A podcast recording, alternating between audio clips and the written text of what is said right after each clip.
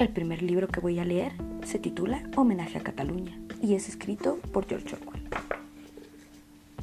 Capítulo 1 En los cuarteles Lenin de Barcelona, el día antes de ingresar a la milicia, vi a un miliciano italiano de pie frente a la mesa de los oficiales.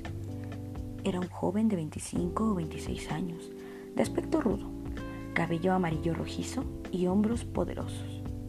Su gorra de visera de cuero estaba fieramente inclinada sobre un ojo.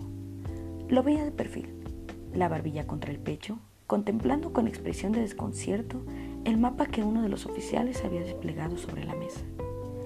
Algo en su rostro me conmovió profundamente. Era el rostro de un hombre capaz de matar y de dar su vida por un amigo. La clase de rostro que uno esperaría encontrar en un anarquista, aunque casi con seguridad era comunista.